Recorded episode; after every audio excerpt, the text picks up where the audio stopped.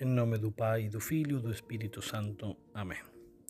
Hoje meditamos o Evangelho de São Marcos, capítulo 2, versículo 18 ao 22. Neste Evangelho podemos ver mais uma vez o confronto dos inimigos de sempre, os fariseus contra Jesus. E esta vez é para questionar a Jesus sobre o mandato do jejum.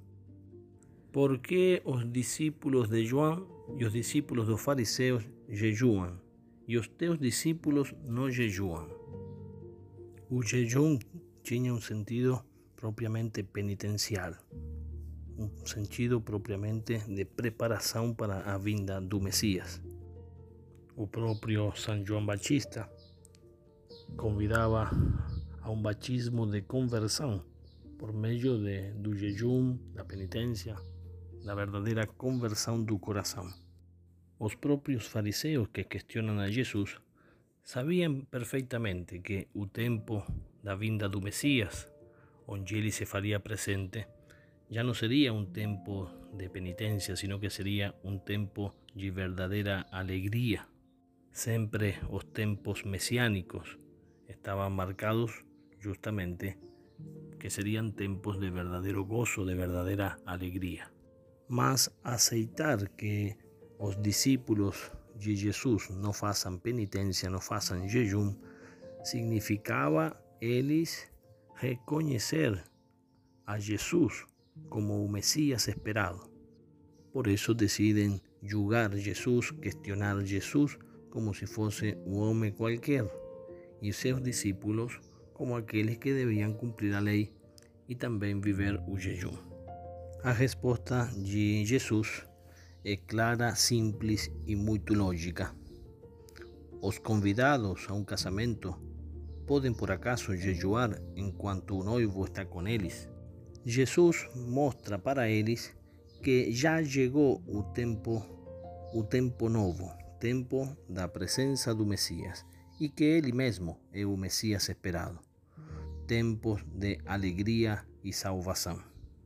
Los discípulos de Jesús no precisan jejuar, porque Jesús, o Salvador, o Mesías está con Él. Mas vai chegar o tempo em que o noivo será tirado de meio deles, então eles jejuarão.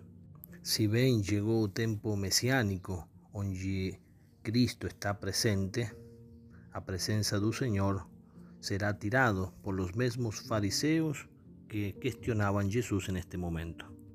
Si bien Jesús será tirado do meio deles, ele resucitará o terceiro dia. Mas ainda ele tenha ressuscitado, a sua presença agora será de um modo diferente. Já não lo vemos, já não lo tocamos com nossas mãos, es preciso una vida nueva para poder estar con Jesús. Son aquellos que viven una vida nueva reconocen Jesús. Una vez que el esposo fue tirado y ahora Cristo resucitado, los apóstolos deberán encontrar una manera nueva de relacionarse con Jesús. Jesús está presente naqueles que se relacionan con Él de una manera nova, manera nova que é por meio da fé. Vinho novo em odres novos. A graça de Cristo, a presença de Deus na nossa alma, precisa um odre novo, uma vida nova, que é a vida da fé. Quem conhece Jesus e vive a vida nova por meio da fé, não pode querer voltar a viver a vida velha do mundo. Deve rejeitar, deve lutar, deve se esforçar contra o homem velho. E nessa luta contra o homem velho, que não nos deixa viver essa vida nova, é que volta a ter o sentido, o jejum e a penitência porque será as prácticas de penitencia, de oración, de jejum, que nos ayudarán a ser hombres novos, para poder vivir esa vida nueva que nos ofrece el Señor. O jejum só é quebrado quando o esposo está no meio deles. É pois na Eucaristia que nos reencontramos com o Senhor. Aproveitemos cada Santa Misa para nos alimentar do banquete em que se recebe a Cristo. A alma se enche de alegria e nos dá força para a vida eterna.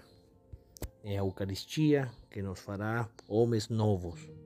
Vivamos segundo a Eucaristia. Pesamos a Virgem María que cada vez sejamos renovados interiormente con una vida nova que nace do amor a Deus, do amor a Jesus Cristo presente en cada Santa Misa, presente en Eucaristía. Ave María Purísima, sin pecado concebida.